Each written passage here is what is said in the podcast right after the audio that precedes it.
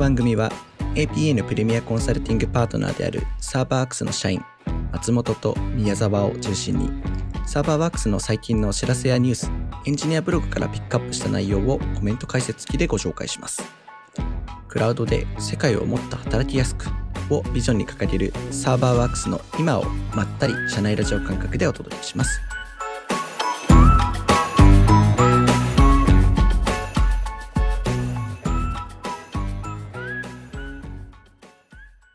そういえば、うん音声 SNS ってスタンド FM っていうのも有名なんですか？スタンド FM も有名。ああ、なるほどね。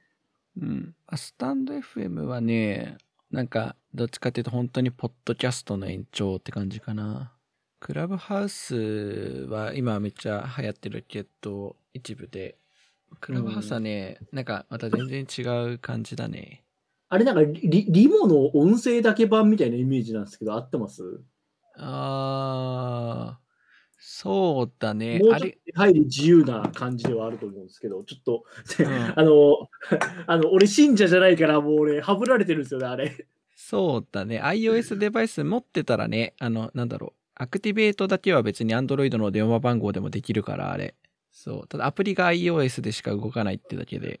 うん。そうそう。だからなんかサブの iPhone とか iPad 持ってたら、そっちでアプリインストールして、えっ、と、アカウントのアクティベートは Android の、えっ、と、持ってる番号で SMS でやっちゃえばいけるけどね。あ、パソコンであれ動くんですか、一応あれ。動かない。あ、じゃあダメだ。うんもうやるとしたら俺ら会社であの買ってもらってる検証用の iPhone があるから、それでやるしかないですね。SE2 があるんで。そう。まあ、でもオープンなリモ感じからめちゃめちゃオープン。まあ、そうリモってあれですよ、なんか招待されなきゃ入れないじゃないですか。でもあれって、なんうんかツイッターみたいな感じで、あ、うん入ろうみたいな感じで、うんツイッターのなんか声版って言ってる人もなんかいたんですよね。うん。ちょまあちょっと違うかなともう、部屋になってますからね、あれ。見た感じ。そうだね。部屋だけど、その、なんだろう、フォローしてる人のやつは、その、フォローしてる人が、今何を聞いてるかっていうのは見える。へえ。どこの部屋で何をしてるのかっていうのは見えるんだよね。うん。そう。だから、で、えっ、と、そのフォローしてる人がなんか、こう、スピーカーとか、まあ、いわゆるモデレーターとかになると、まあ、通知が来たりとかするんだけど、うん。あと、ルームまだ入ってない時の、まあ、選べるタイムラインみたいなところに、あの、だいたいフォローしてる人が入ってるルームがわーってこう、表示されるような感じ。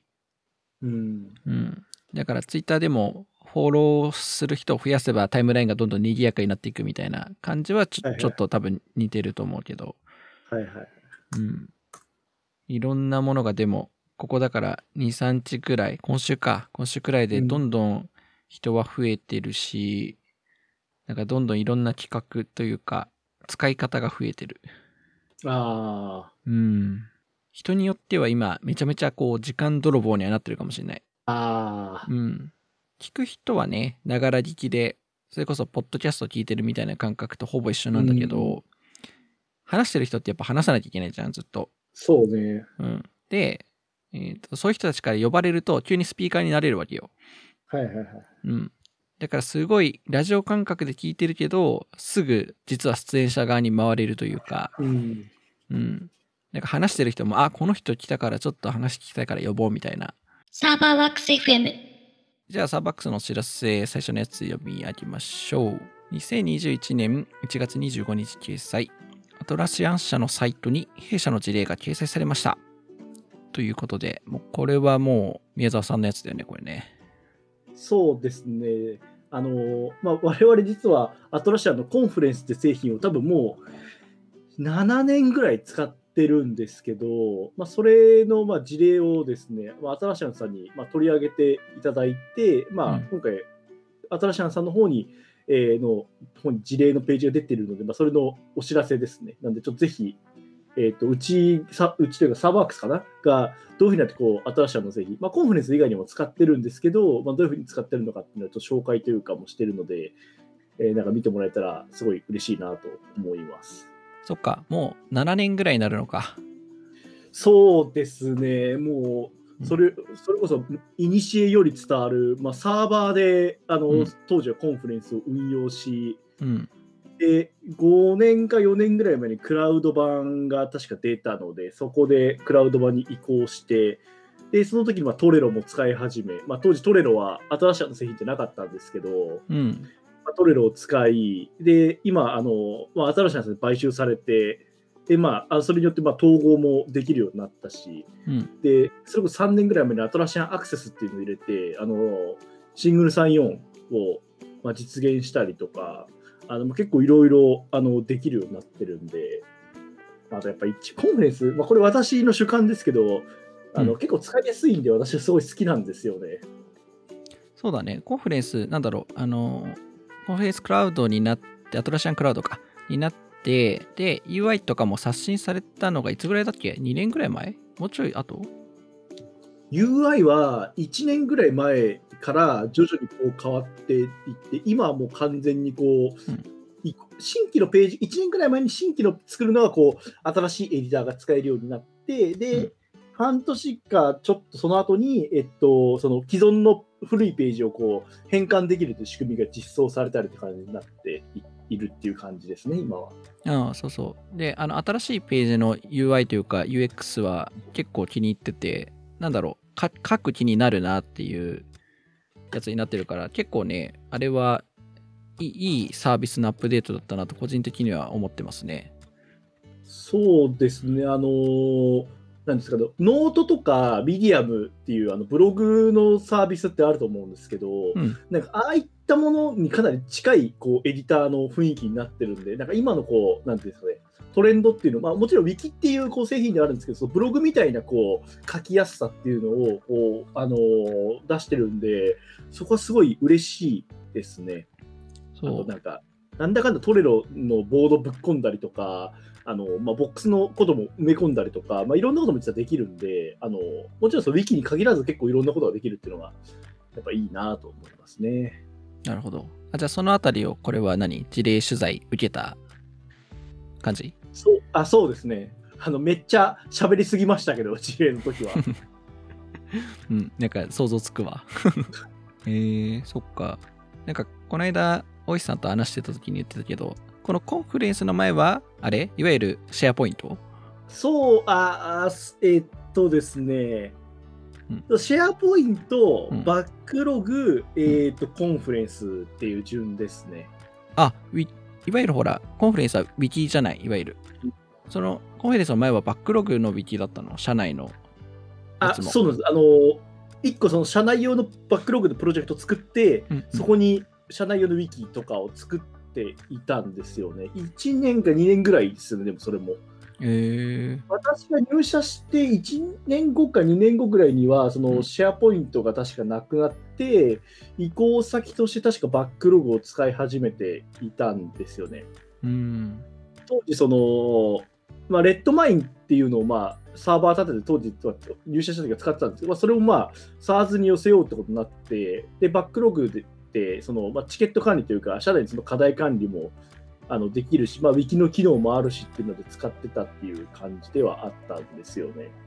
で、まあ、そこから、えーとまあ、結局その社内の規定とかをもう管理したりとか、それこそエンジニアだけじゃない人がどんどん使うことになったんで、そうするとやっぱその Confluence っていうのがまあ一番いいんじゃないのかって話で、確か、あの一旦当時はサーバー版を入れたっていう感じですね。おーなるほど、そういう経緯だったんだ。じゃあ、宮沢さんが入社した時まあ多分10年くらい前だと思うけど、その時はまだシェアポイントだったんだ。シェアポイントでしたおね。なるほどね。そう、その話この間いろいろ聞いたんだけど、慣れ、慣れ初めというか、経緯みたいなところを、それこそクラブハウスでおじさんと話してて、えー、そうだったんすね、みたいな。俺結構知らなかったんだよね、その辺。あーシェアポイントね。まあそうですね。シェアポイントは、まあ、もうしかもサーバーでしたからね、当時は。うんうん。サーバーで、えーと、物理でした。うん。データセンターにあるサーバーで、その後は、えっと、SARS です。まあ、レッドマインとかは、まあ、AWS のサーバーで使ったりとかもちろんしてたんですけど、うんうん。そんなこんなから、まあ、今も SARS になってるって感じですね。ぜひ皆さんも見てください。ということで、次のニュース、お知らせいきたいと思います。えー2021年1月26日掲載、サバークス横川電機に AWS オーガナイゼーションズでガバナンスセキュリティを担保した AWS 環境を提供。ということで、まあ、ここはあれですね、まあ僕たちかなり昔からというか、古くからお付き合いのある横川電機さんが、まあ、AWS のオーガナイゼーションズの導入事例を、えー公開しましたよというお知らせですね。Organizations やっぱ AWS のアカウントとかそこら辺のやっぱ、もうここに事例に書いてある通りなんですけど、このセキュリティポリシーをこう効かせて、まあ、いわゆるこうガバナンスを効かせるっていうのは、まさにあのうってつけなサービスなので、まあ、この機能をやっぱ活かして、あの会社全体での AWS に対してこうなんかコントロールするっていうのは、すごいいいことだったら、まあ、さらにそれでまあコストカットとか、まああのまあ、利便性もありつつ、まあ、管理する側の方もあのまあ便利に管理できるっていうのがあるのはすごいいいところですね。あの AWS の Security Specialty とかのこう勉強されたことがある方だと、あ Organizations あったら確かにこうアカウント管理とか、あの大きい規模の会社とかだったら、これ使いたいよねってなんか思うんじゃないかなと思うんですけど、まさにそれを体現した事例なのかなとは思いますね。まあ、 Organizations 自体はね、サービスとしてはね、非常にやっぱりそのエンタープライズで利用することを前提に作られているもので、それこそその、いわゆるアカウントのマネージとか、セキュリティの権限のマネージみたいな、ちゃんとこう、マネージがしやすいように、管理がしやすいように、えーいろいろ考えられて作られているサービスなので、まあ、ただそれをね、やっぱりそのエンタープライズクラスになると非常にこう数が大きかったり、まあ、規模が大きかったりする環境に適用するのって結構ちゃんと設計しとかないとそもそも使えないよねっていうのがあってそこを僕たちがちゃんと支援してっていうところですよねこれね。ですね。うん。でもこれすごいよね。やっぱりその横川電池さんくらいになるとさその AWS 環境の払い出しみたいなやつって多分ものすごいこうスピードというかサイクルでやってるはずなんですけど、あの、その時にね、AWS 環境払う、払い出す時に、あの、毎回毎回やってた、こう、セキュリティ設定のための作業が、まあ、1時間ぐらいかかってたっていうところが、まあ、一切なくなったっていうのが、すごい、すごいなと思って、まあ、 Organizations ならではのところですけど、まあ、これ分かりやすくていいですよね。うん、そうですね。まあ、 Organizations 多分ね、ひ使いたいと思ってる人って最近また増えてきたとも思うので、はい、この辺のお話あればぜひお問い合わせくださいという感じですかね。ということで、えっと、今週はこの2件ですね。はい、2件お知らせでございました。サーバーワークス FM。では、次に、このままの流れで、えー次にウェビナー紹介いきたいと思います。えー2月5日ですね、えーサバックスの、えっと、小倉が AWS 認定ソリューションアーキテクトプロフェッショナル試験対策編の講師を務めますという形で、えーこれはどちらかというと、ウェビナーそのものというよりは、えっと、いわゆるオンライン講座のご案内になります。えっと、我々サバックスに在籍しているですね、えエンジニア、まあ、小倉がですね、AWS 認定ソリューションアーキテクトプロフェッショナルの試験対策編として、えーオンライン講座をやりますというところですね。こちらはあの主催はあのインペレスさんが主催されている、えー講座になってまして、えーそれを、まあ、今回はね、まあ、オンラインでやりますよということで、えー2月5日に実は開催が予定されております。で、これ結構あれなんだよね。なんか人気があるというか満足度が高い講座っていうふうに聞いてるんですけど、なんかなんだっけ、50人くらい ?4、50人くらい受けてて、なんかそのうちもう9割ぐらいがすげえ満足したみたいなやつが前回の結果であったみたいなんだよね。SA プロですよね、このやつの、なんかそもそもこう認定資格の講座っていうのはあんまり多くない、結構情報も少ないっていうのもあるので、しかも結構内容もしっかりしているみたいで、何にしてもこう試験がやっぱこう難しいので、そこで得られる知識っていうのが、もちろん試験受ける受けないは皆さんというか受ける方は自由なんですけど、受けないにしてもこう AWS のこうプロフェッショナル相当のこう知識っていうのはこう一気にこう短時間で学べるんで、なんか結構いい、なんか、それこそ AWS のこと、なんかとりあえずこう概要を多く一気にこう学んできたいっていう方にもすごいいいのかなと思いますね。いわゆる SA プロの試験入ってめちゃめちゃ広いので、あのいわゆる AWS さんが、やっている講師のトレーニング、まあ、もしくは AWS さんのトレーニングパートナーさんがやってる講師のトレーニングだと多分3日間とかかな。でがっつりやるコースで、それこそお値段が、20万円とか多分それくらいかかるのかな。確かかかるんですけど、えっと、今回のこのセミナーは、それを多分ぎゅっと濃縮して、2月5日の金曜日1日だけですね、ちょっと長丁場ですけど、朝の10時から18時までで、えーざっくりその、ざっくりというか、まあ、ソリューションアーキテクトプロフェッショナルの、えー試験対策ということでやります。で、参加費が、えっと、税込みで6万6千円なので、まあ、そういう意味でも非常にリーズナブルな感じで、えーまあ、一つ対策としてできるというところですかね。はい。あの私、このページ見たとき、ちょっと思ったあの意外と安いなって思いましたね。ね。あのー ちょっとこういう会社名出しちゃうとちょっとあれなんですけど、うん。さっき言った AWS さんがやってるものだったりとか、それこそトレーニングやってる会社さんってあるじゃないですか、うん AWS の。うんそことかだと、さっき言った通り、こう、だから十何万とかするイメージが結構なんかあったので、うんなんか SA の認、SA プロの認定資格の対策講座なのに6万は結構安いなと思いましたね。うん。多分、なんでしょう。本当にキャンペーン価格に近いんじゃないかなと思ってたりするんで、えーこの価格でずっと続けるのは実は難しいんじゃないかなと個人的には思ってるんで、なんかむしろチャンスだと思って、興味ある方はぜひ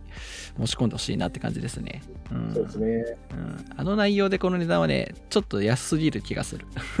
そうあのもう私も実は今年 SA プロ実は更新の年なんですよ。夏後。むしろあの私も受けたいっていうね。感じぐらいの本当レベルですね。俺もやろっかな。俺去年で切れちゃったんだよね、プロね。あ期限もなんかちょっと微妙に変わったりとかしてて、私は実はそれでちょっとのちょっと伸びて、うん。まだこう息してるんですけど、まあ、うん今年で更新なんで、ちょっとさすがにな、まあ、本も買ってうん勉強はしてるんですけど、一気にやっちゃいたい感はありますね。あ俺もね、めちゃめちゃ伸びたんだよ、期限、実は。多分、プロ取ったのね、何年前だろう ?4 年くらい前？なんだけど、あの、その時って、あの、更新の間隔が2年だったじゃない？昔って。あ、そうですね。うん。それが途中3年になったから1年伸びて、で、えっ、と、多分今年の実は8月までがそれで期限だったんだけど、それがまたね、このコロナの状態でさ、あの、試験受けれませんってなって、年末までに伸ばしますよが去年の年末だったのよ。だからすげえ伸ばしてもらったから、もう文句は言えねえなって感じなんだけど、それでもお前受けねえのかよみたいな感じになってるけど、はい。なんでちょっとね、頑張って受けないと。あれなんですよね、あの、更新試験っていう概念がなくなったんですよね、AWS って。そうなの。あのーこれが結構こう、みミソでうん、今までって、SA プロ、まあ、ってか SA プロ以外も全部そうなんですけど、更新するときって、更新用の試験があって、それを受ける感じだったんですけど、うん今、え期限が3年にしますよ。その代わり、えっと、フルフルで試験受けてくださいねっていう形になってるので、多分もまあ、勉強すればその問題解けるんですけど、あ何が一番辛いって、試験会場に行って、その会場のその、あの、なんていうの、試験会、ちょっとこれあの良くない言い方ですけど、あの、要は、あんまり良くない椅子っていうとちょっと怒られちゃいますけど、試験会場の設備、要は普段いないところに行って、3時間ぐらいですよね、プロとかだと、確か。うん。170分とかだよね。それぐらいやっぱいるんで、やっぱしんどいはしんどいです。それこそ、多分これの1回目か2回目の収録の時って、あの、あのセキュリティスペシャリティ受けて収録を確かした回があったんですけど、ああ、あったね。あの、その時とかも、やっぱその試験会場にまあ3時間ぐらい缶詰の状態でやっぱいたんで、疲れるんですよね、やっぱ体が。それがやっぱこう、一個こう、辛いところかなと思いますね。そうだね。うん。椅子ね。まあ、会場によるけどね。あれ、いつもどこで受けるの？受けてたっていうのが正しいか。私はあの池袋のあの東口の方でいつも受けてますね。ああ、池袋か。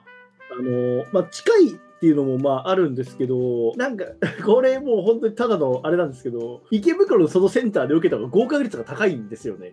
ああ、もう願掛けみたいな感じ。きっかけですね。あのそれこそ一昨年からの年末にあの池袋が空いてなくて新宿で受けたんですけど、うん。なんかやっぱこう、いきなりこういつもと違うところに行ってしまうと、まあ、勉強もちょっと足りなかったのはあるんですけど、ちょっとこう準備するあの、部屋に入場するまでの手順とかもやっぱ微妙に違ったりとかするんで、ちょっと焦るんですよね。えみたいになっちゃうんで、ああ、わかる。新宿のテストセンターは、あのびっくりしたのが、あのディズニーランドみたいな感じで案内されるんですよね。あの椅子に座らされて、あの、なんか6人ぐらいこの席が埋まったら、なんかそこでこう前で、て 要は添乗員さんみたいな感じでせ、あのー説明して、あのこの紙2枚渡すんで、これ書いていいですよ。で、あのこれ帰持って帰れません。で、なんか携帯にも入ってませんですか。じゃあ行きましょうみたいな感じで、ディズニーランドのホーンテッドマンションみたいな感じでこう部屋に案内されて、ここ座ってくださいって言って、あのドア閉められるみたいな。へえ。あこなんか池袋とかの場合ってその入り口でそのあの写真撮ったりとかそのしてあじゃあ何番の席案内しますねって言ってここでじゃああのカビアされてあのあのスタートボタンを押してくださいっていう感じだったんであなんかこんなに違うんだって思いましたね。面白いは面白いですね。なんかいろんな試験会場行ってみるのも。そうだね。今まで行ったことあるの。新宿のやつ行ったけど、ほら、新宿でもいっぱいあるじゃない、テストセンター。確か。あそうですね。新宿。そうですね。私が行ったところはあれ西新宿の方だったのかな？この間、誰だっけかな？誰かが試験受けに行った時に、あの、申し込みできたのに、実際その試験会場行ったら試験会場が空いてなくて受けれませんでしたっていう話があって、なんか、あれ大変だなと思ってさ、うん。だから、受けに行く人たちは、なんか、その辺実は気をつけた方がいいらしいですよ。はい。あ、確かに、なんかそう、あのあれなんですよ、なんか、そう、池袋あ池袋もそうなんですけど、こう新宿だったら新宿1、2、3とかってなったりとかして、うん結構こう、混乱するんで、本当に場所は よく確認した方がいいいいところですね。まあ、ちょっと話それちゃったけど、まあでも、その認定資格ね、まあ非常にその、まあ今オンラインでも受けれるようにはなったんですけど、あの、まあ非常に、まあ未だにね、こう、ニーズが高いというか、求められているところの試験対策講座なので、しかもお安いということで気になる方はですね、えーぜひ、えーまあこのでも放送、編集して出す頃にはちょうどもう締め切られてる可能性あるけどね。人気だから。ちょっとわかんないけど、もし、まあ、空いてたらぜひ申し込んでみてください。サーバーワークス FM。では、え2つ目のウェビナーのお知らせいきたいと思います。次はですね、ちょっと先ですけど、2月9日ですね。えーまたこれがね、煽り系のタイトルなんですが、まあ、AWS 利用料の削減目標数十万円？まだいきます。12巻エンジニアはこう実施する AWS のコスト削減というウェビナーを開催いたします。でこれはですね、まあ、何度も僕らがエンジニアブログピックアップでお世話になっている、えー佐竹さんがはい、スピーカーのやつですね。まさに、あの、前回の放送で取り上げた、あの、リザーブドインスタンスとセービングスプランズの、あの、資料の話したと思うんだけど、あれについて、ウェビナーを本人からやってもらうというやつでございます。まあ、まだね、まだいけるぞと。うん あの、ブログ見てちょっとやった気で、こう、作品した気になってるなよみたいな感じの、あれですけど、実際結構、あのーもっとやれ、あ、ここまでできるんだっていうのを聞くとやっぱあるんで、多分ぜひ聞いてもらうと、あ、確かにうちそこちょっとこう、なんか見てなかったわみたいなところとか見つかるんじゃないかなっていう気はしますね。いや、このタイトル考えたの、実は僕なんですけど、えっ、と、そう、あ煽り感を出す想定はあまりなかったんだけど、結果、こう、なんかすごい煽ってる感じになって、あと、佐竹さんすごい言いそうだなっていう ところから、ちょっと考えたんだけど、なんかね、そしたらその後、あの、Slack でちょっと実は佐竹さんが話にしてて、なんか、そう、佐竹さんこれ言いそうだよねみたいなことを誰か他の人も言ってて、いや、ここまでは煽んないっすよって言って、でもなんかまだいけますは言わないけど、まだいけますよ、てんてんてんぐらいのテンションだったら言いますよねって言われて、それだったら確かに俺言いそうって佐竹さん言ってた。そう、そのやりとりすごい面白かったんだけど、はい。まあでもね、いわゆるそのコストに関しては、もう本当に僕らサーバックスの中でもトップクラス、もう右に出る者はいないくらいの感じで突き詰めてる方のお話なので、必ず参考になると思います。なんで AWS 利用してる人はマジで聞いた方がいいという感じのセミナーになってますので、ぜひこちらもよろしくお願いいたしますということでいきたいと思います。で、えっと、今出てるのはこの2件かな。サーバーワークス FM。じゃあ次はエンジニアブログピックアップということで、えー今週はですね、この記事ですね、1月29日を収録日の今日に公開されてますね。 WorkSpaces にバンドルされる Worry-Free Business Security を使ってみたというブログ記事ですね。あ、こちらクラウドインテグレーション部の村上さんが書いてくれた記事ですが、これって俺知らないんだけど、これ、これ何宮沢さんこれ？WorkSpaces って、まあ、普通に使う分には、まあ、普通にまあ起動すればいいんですけど、あのプラスバンドルっていうのが、実は用意されているんですけど、それをオンにすると、まあ、マイクロソフトのオフィス製品と、うん実はそこにあのトレンドマイクロのウォーリーフリーっていう、要はアンチウイルスのソフトが実はバンドルされてるんですよね。ああ、それの製品名か。そうなんあの実はあのプラスバンドルって、やっぱ皆さんこう、オフィスを使うためっていうイメージがすごい強いと思うんですよ。でもわ我々もあのあの、まあ、オフィス使いたいんだったらプラスバンドルじゃないとダメですよって話をよくさせていただくんですけれども、実はそこ影に隠れてしまっていて、あこれついてくるんだみたいな感じなんですよね。で、まあ、ただ、普通にアンチウイルスとして使う場合は、あのまあ、今後のブログにも書いてあるんですけど、本当に何もしなくてよくて、自動的に起動していて、で AWS の方でバックエンドでその管理してるサーバー、という管理サーバーみたいなのあるんですけど、そこにつながってコントロールされてるんで、まあ、基本的なアンチウイルスはもうこれで問題ないいうところ、まあ、それがまず1個便利なところなんですよね。トレンドマイクロ、ウォーリーフリー、ビジネスセキュリティっていうのが正式な名前なんですけど、うんあのこれ聞いて、誰もピンとこなくないですか？来ない。俺が来なかった、今。あそうですよね。あの、うんあの私はこの存在もあのワークスペース出た時からこれ知ってるんですよね。で、あのこれってあの日本だとなんでイメージできないのかなって言ったら、多分これ、多分北米のウイルスバスターの製品名っぽいんですよね。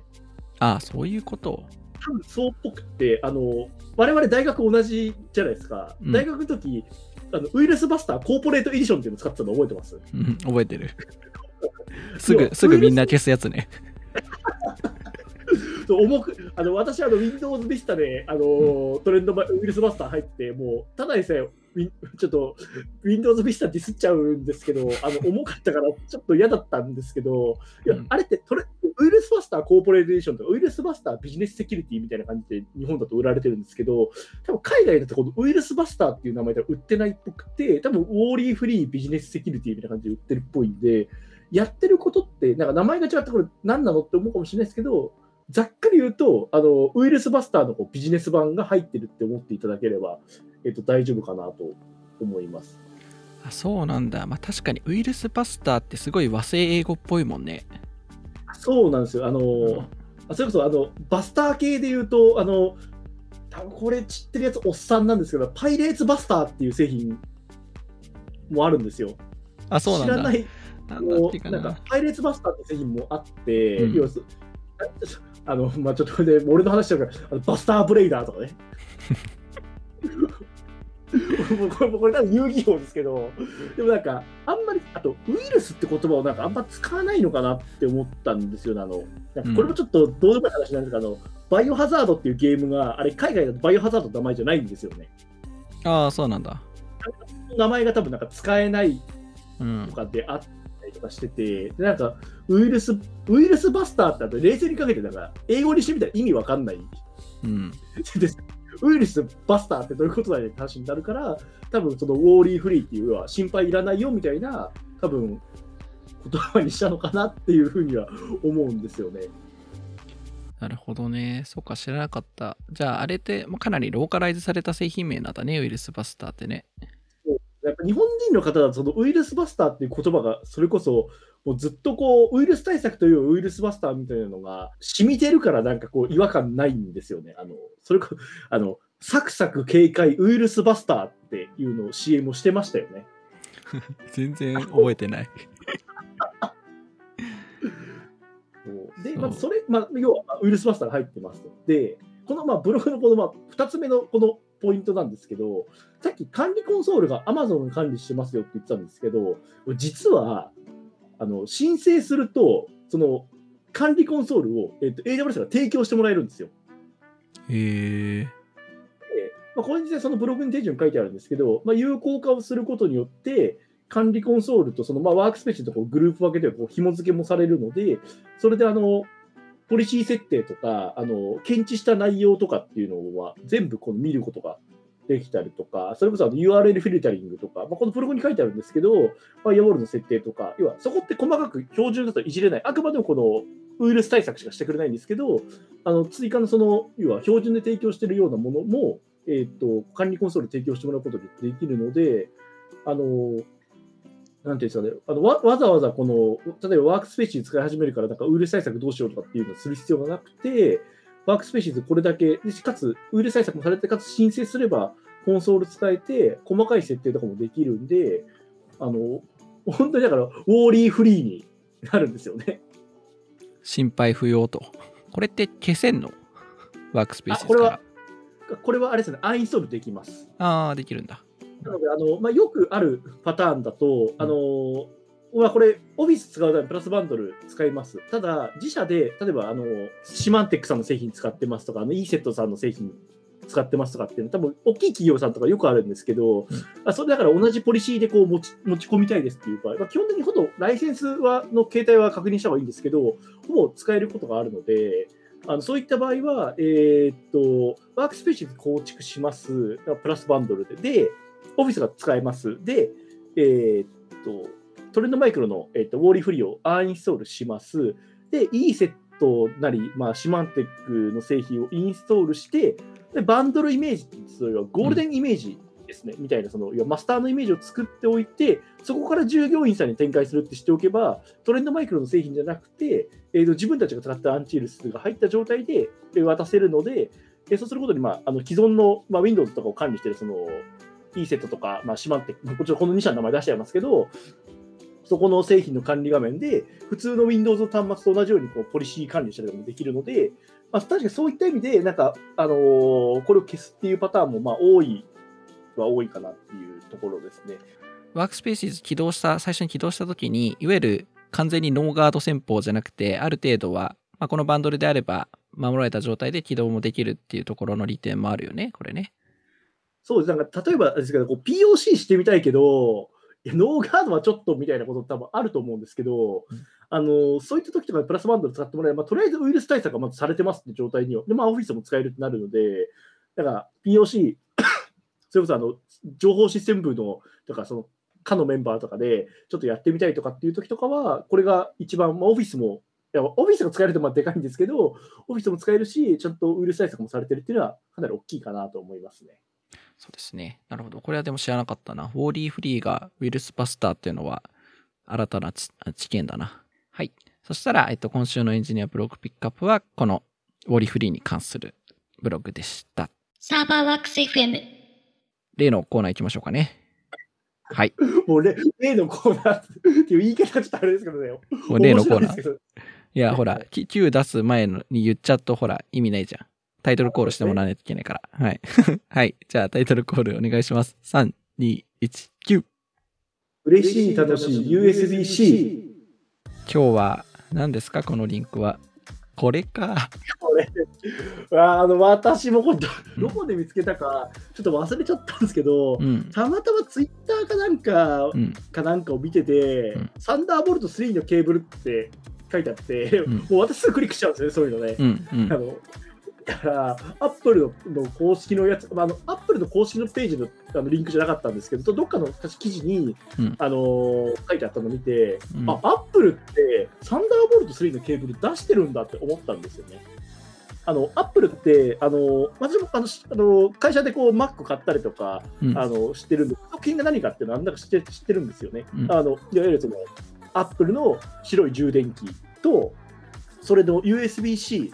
あれ、厳密に言うとあの、あのケーブル、規格書いてないと思うんですよね。書いてないと思うんですけど、あの USB-C の、えーとまあ、MacBook Air とか Pro を充電するための、まあ、ケーブルがついていますと。で、あのあのケーブル、要は純正で入ってるその USB-C のケーブルは一応、なんですけど、アクセサリーのその、ま、Apple Store のアクセサリーとか売ってるのは知ってたんですけど、あれは別に Thunderbolt って厳密に書いてないので、あ、 Apple Thunderbolt のケーブル出してないんだって思ってたら、実は出してて、あのこれ、ぜひ皆さん、あ Apple Thunderbolt 3プロっていう、あのプロっていうのを入れてください。プロっていうのを入れて検索してもらうと出てくるんですけど、あのまあ、皆さん予想した通りのお値段になってるので、ちょっと見てもらえればなというところです。まあ、確かに機能はすごい良いんですよね。これ一応製品名紹介しとこうか。そうですね。えーサンダーボルト3プロケーブル、かっこ2メートル。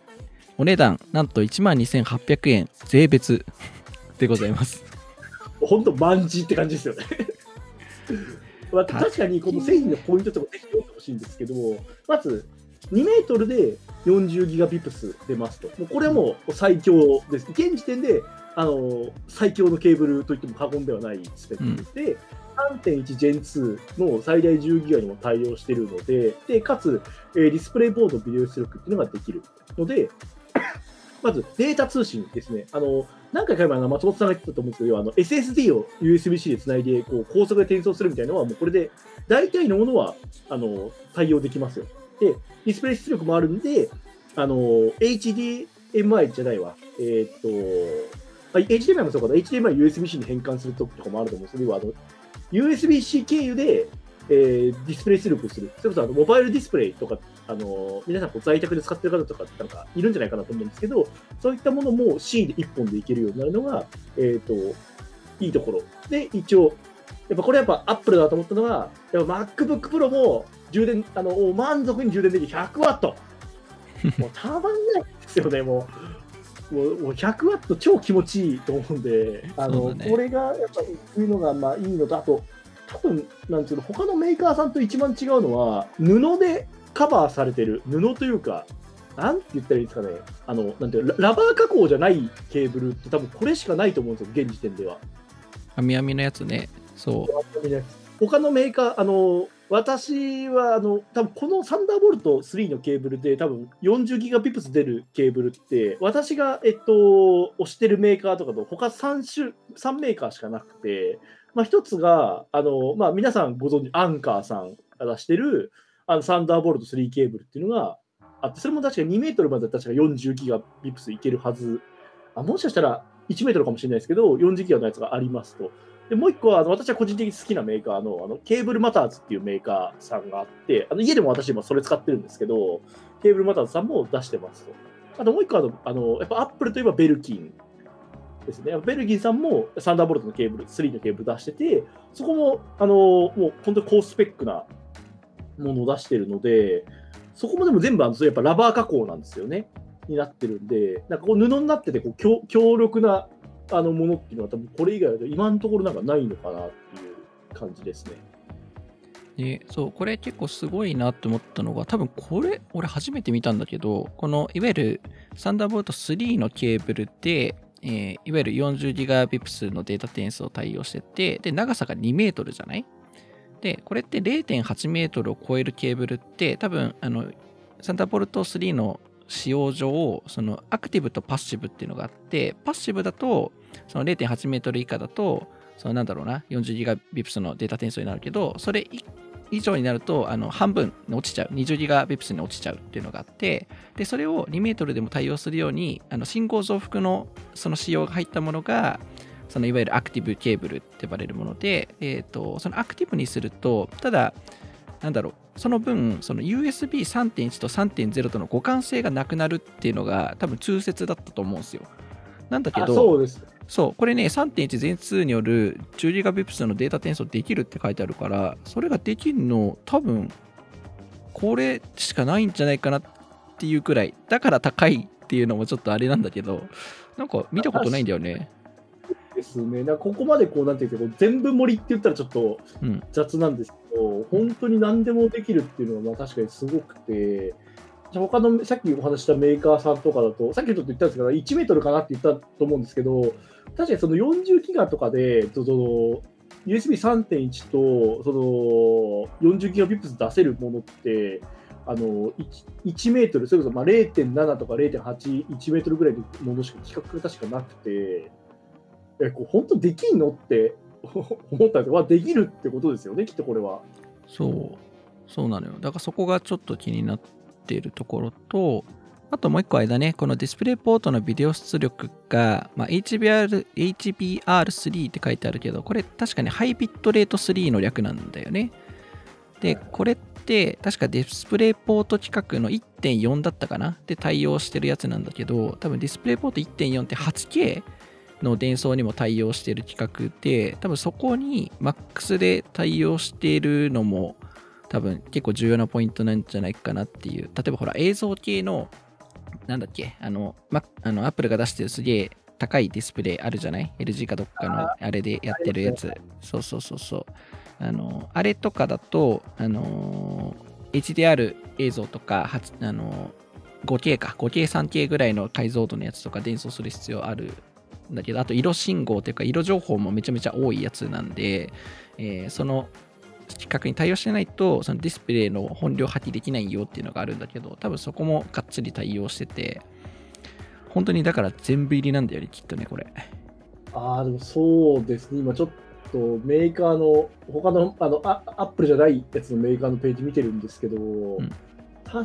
かにそうかも、ディスプレイとかそこら辺は、だからちゃんと規格として HBR3 に対応って明記してるのってそんなになかったりとか、なんか外部ディスプレイに対応ぐらいしか書いてないと、多分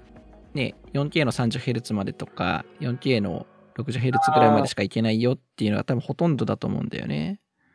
だから 4K60Hz っぽいですね、なんか今見てる、えーと、ケーブルマターズさんのページも見てるんですけど、うん。これがあのケーブルマターズアクティブ 40GBps のえーサンダーボルト、えー、32.8フィート。あ、これ北米のページだからフィートなんですね。メートルじゃなくて。うん。なんですけど、それでやっぱりディスプレイはあの 4K60Hz となったなってますね。そうそう。だから、あれなんだよね。この規格に対応すると、その 4K の 60fps で多分、あのバスの2レーンぐらいを使うんだけど、あと2レーン余力があるから、そっちでデータ転送したりとか、あとは複数ディスプレイつないでも同じ情報量流せるから、複数ディスプレイ、あの高い解像度でできたりとか、まあ、ビデオカードの出力の、ビデオカードもすげえパワーいると思うけど、多分そういうのも対応してるから、本当に、なんだろう、一番強強のケーブルって感じするね。そうそれこそあのドッキングステーションとかあ、そう、うんドッキングステーション絶対必要、これ。あの私今 HD、フル HD2 枚でややってて、ノートパソコン1台でやってるんですけど、うんあの大体ドッキングステーションがパワー不足とかになっちゃってて、うん。大体のが、その 4K は1枚までしか使えませんよとかってなっちゃってるんですけど、多分こういったケーブルを使う、ただまずその 4K2 枚に対応したドッキングステーションはかなり少ないと思うんですけど、それが出出てきたとしても、多分この規格のケーブルじゃないと、多分使えないかなっていう。ああ、ちょっとこのケーブル欲しかったきたな。買おう。1万、税込みだと1万4000円で。高いですよ、値段。ちょっとね、あの私もドッキングステーション使って2枚ディスプレイつないだりとかしてるんですけど、なんかやっぱちょっと、まあ、2メートル欲しいんですよね。やっぱその取り回しっていうと、やっぱ1メートル結構短くて、うんあのやっぱ2メートルぐらい欲しいなって思っちゃうんで、なんかちょっとね、こういうの見ると欲しくなっちゃうんですよね。うん。それか、もうあれかもね、規格的にはサンダーボルト4でいいんじゃない？サンダーボルト4もほぼ一緒でしょ、これ。あう。うんん、ただなんかあれなんですよね、他のさっきお話しした3メーカーさんもなんか、あのサンダーボルト4がうん出てから、まあ、とか USB4 とも言ってもいいと思うんですけど、んあれが出てから、なんかそれのケーブルってまだ出てない気がするんですよね。どうなのなんかすぐケーブルマターズさんなくて、なんかあるのかな今年の頭ぐらいからね、秋葉原には並び始めてるっぽいよ。そうそうそう、なんか、あのなその記事は見たんですけど、なんか、うん私は好きなメーカーで買いたいんで、まあそうだね。そう、記事見た時とか、秋葉原で並んでるっていうのも見たんですけど、なんかメーカー名がなんかちゃんとこう、エレコエレコムさんとかかな、確か、だった気がするんですよね。てか、あの、多分そ多分 USB-C チャンネルに貼ってるわ。勝てた？貼ったの？俺だわ。あ秋葉 PC ホットラインの記事ですね。最大 40Gbps USB4 ケーブルが入荷。あ、やっぱエレコムさんですね。うん。テレコムさんの USB4 のケーブルで出てますよと。最大最大 40GBps で USB3.2 Gen2 の 10GBps4 倍。で、3.2 Gen2、2×2 の 20GBps で、まあ、通信もできますよ。うんで、USB-IF が認証した 40GB のあのちゃんとマークもついているので、まあ、ちゃんとして規格ですよと。で、ケーブルの長さは、なんと0.8メートル。まあそうだよね。0.8だよね。まあ、やっぱ1メートル前ぐらいがやっぱこう、こうなっちゃったんですよね。うん。で、えっ、と100、100ワット。で、まあ、サンダーボルト3は互換してますよって言ってるんで、まあ、あの、今、皆さん持ってる Mac とかの Windows のサンダーボルト対応してるものだったら使えますよっていう感じですね。ちょっと早くね、あの、4、サンダーボルト4というか、多分 Apple のこのやつもサンダーボルト3って言ってますけど、実質もうこれ4ですよね、もうこれ。対応内容としては。あ、そうそうそう。だから3、だからプロなんじゃない？多分、あの企画としてはサンダーボルト3なんだけど、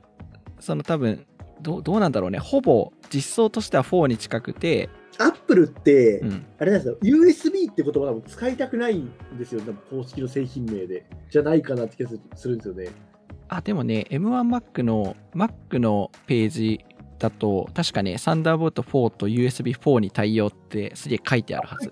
うんなん。かアップルこう、サンダーボルトっていう言葉をすごい使うと、 Lightning っていう言葉をすごいこう、使ってるっていうイメージが、すごい、ちょっと私、アップルデバイス持ってないからそう見えちゃうだけなんですけど、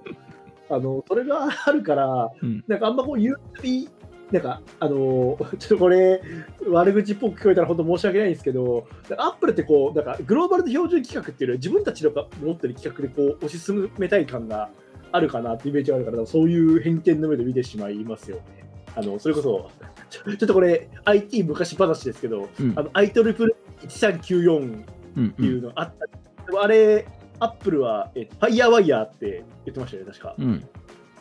まあ、で、かつ各言う、あのね、我々、やっぱ日本でおなじみソニーさんは、あの、あの、アイリンクケーブルって 言ってましたからね。うんうん。アイリンクね。そうそうそう。あ、やっぱ書いてあるよ。MacBook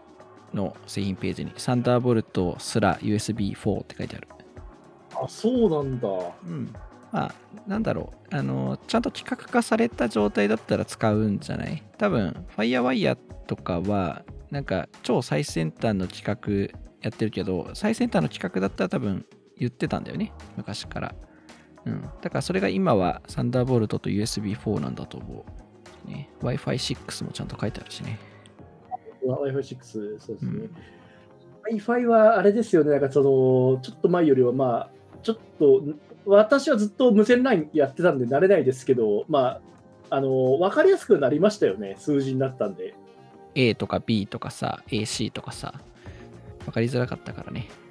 そうなんですそうだからそれこそあの端末とかでなんか何対応してるのって聞いた時とかに、うんなんか、A、AC とか、うんあの AN とかって言われても、うんええみたいになっちゃうのが多かったんで、これちゃんと数字で表記してあるんで、まあ、買う時にも分かりやすいですよね、うん。やっぱり。そう。まあ、とりあえずそれ買っときゃいいでしょうみたいな。まあ、詳しい人はちゃんと仕様を見るからね。その802.11のなな何なのかっていうところはちゃんと見るようにしすると思うけど。うん。サーバーワークス FM。あこれはあれだな。うちのコンフルエンスのリンクが貼ってあるな。あーこあのコンファレンスのリンちょっと一応こう参考資料に使おうとしたこああ、なるほどね。なるほどね。こに、あのあれですよね、別にこれ公開してないんですけど、あのうちのそのコンファレンスの中にはあの USB-C のケーブル、まあ、サンダーボルトも含めてたんですけど、うん。これ買った方がいいよって全部書いてあるんですよね。すげえな、このデータベース。めっちゃちゃんとしてるでしょ？うん。あのちゃんと調べたから、俺。ちゃんと3メーカーそれぞれあって、うんまあ、うんケーブルマターズ、ベルキン、アンカーと、うんあとあれあの、充電だけでいいっていうケーブルもちゃんと書いてあるんですよね。うん。うん。充電だけでいい人は、あのアンカーのパワーライン、今3っていうのが出ちゃってるんですけど、2、3買えば全然問題なくて、まあ、ちょっとこれ60ワットまでしかいけないんですけど、うん、それとか、あと、あとこれね、Amazon Basic も実は USB-C の充電ケーブル出してるんですよ。うんうんうん。これ本当にね、あのー安くておすすめ、本当に。なんか予備でもう一本ケーブル持っときたいなとか、そういうなんか、あの外出、家であの据え置きは、まあ、あの純正のケーブルとか使っておけばいいと思うんですけど、うん。なんかちょっと出かけるとき用にこう、の荷物の方で、いちいちケーブル外すのめんどくさいって人とかは、うん。あの充電だけでよければ、なんか、あのこういうアンカーのパワーラインか、あの Amazon Basic の USB-C とかでも全然十分かなと思います。長いし、ケーブルも。うん。うん。いいね。あ、この15センチ欲しいな。Amazon Basic の。15センチあるんですよね。あのうんなんかめっちゃ短いやつ欲しい人とか、それこそ携帯電話とか、iPad とかだと、なんかうん手元から、それこそ Mac からちょっとそのままピョって出したいとかっていう場合とかだったら、これめっちゃいいと思うんですけど、ただ速度があの低いから、うん。あの充電だけになっちゃうんですよね。なんかそれこそあの、えっと、Mac、iPad とかサイドカーとかしたい時とかだと、ああ、そっか。15センチのやつはね、本当だ。2.0って書いてある。サイドカーする場合は確か3.1ぐらいのスピードが確かないとできない。できない。あそうするとやっぱあれなんですよね。まあ、結局はサンダーボルト3の0.5になっちゃうんですよね。うん。もうちゃんとすぐ買えるように全部 Amazon のリンク貼ってありますからね。じゃあ、あれだね。次の放送は、サンダーボルト3プロケーブルのレビューだね。ああ、ちょっと買うかどうか。いやー、ちょっと1万5000円ぐらいするとちょっとしんどいな。いやさすがに俺は買わないな、これ。あだってこれ、だってドッキングステーション買えるもん、安い。そうだね。うん。1万5000円。普通にドッキングステーション買うレベルでケーブルだから、ケーブル、私が今使ってるのも言っても4000円ぐらいするんですよね、このケーブルマターズの2メートルって。うんうん。1000円しないぐらいだったらちょっとなんか出してもいいかなって思うけど、うん。1万超えるとちょっとケーブルだとちょっと、ちょっと考えますよね、やっぱりさすがに。あ、でも俺もサンダーボルト4は使ってるからね。あの、例のハブで。あ、そうか、あ、そうか、年末に買ったって言ってましたよね。そう。まあ、ただ、あの、つなげてる元の Mac mini かサンダーボルサンダーボルト3しかないから、そこがボトルネックになってるんだけど、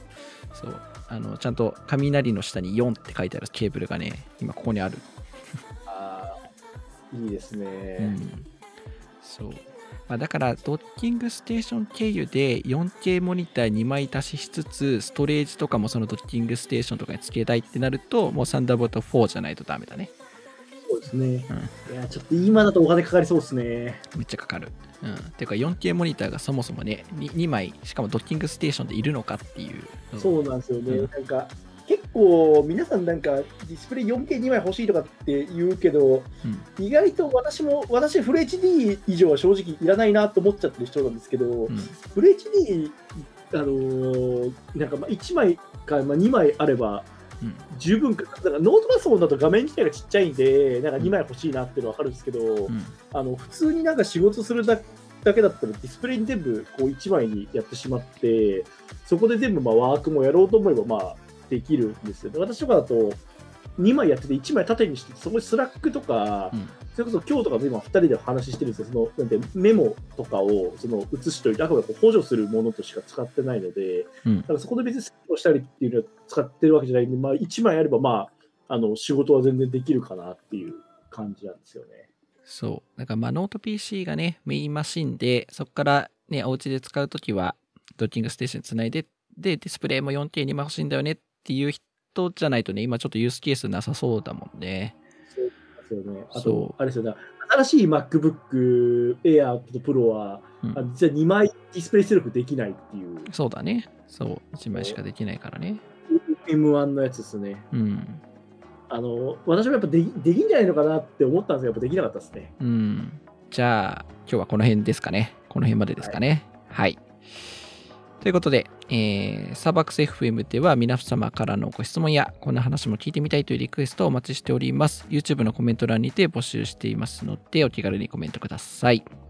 はい。ということで、あれですね、先週、ん？分かな？先々週分かな？なんかコメントいただいてたと思うんですけど、あれはちょっと検討してやりましょうね。はい。そうね。度はい。ちょっと考えてやってみましょう。はい。あの、コメントいただいた方、本当にありがとうございます。あと、あれですね。あの、多分これが公開された頃ぐらいには、あの、毎日 AWS っていう、あの、動画というか、音声コンテンツなんで、それもまあ始まっていると思うんで、あの、そっちもなんか見てもらえたらなという感じですね。そうですね。今年入ってちょっと、あの、体制をこう、整えるために、パワーアップするために、充電期間もらっていた毎日 AWS が満を持して2月1日からあの再開予定となっていますので、そちらの方もぜひ合わせてチェックをしてみてください。はい。ねということで USB 充電された感じですね。USB-C でね。はい。ということで、今週のサーバーアクス FM はここまでです。それでは次回の放送でまたお会いしましょう。ご視聴いただきましてありがとうございました。